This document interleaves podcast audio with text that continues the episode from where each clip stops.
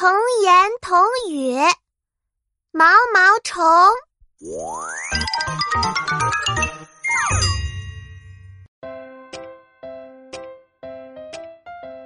妙妙在公园里看到了一条小小的毛毛虫，他兴奋地对妈妈说：“妈妈，妈妈，这条小毛毛虫好可爱呀！我们把它带回家要跟它做朋友。”妈妈最怕毛毛虫了，她可不想妙妙把毛毛虫带回去，赶紧找了一个借口。啊，呃，可是毛毛虫宝宝离开了他的妈妈会很伤心的。妙妙乖，快把毛毛虫放回去吧。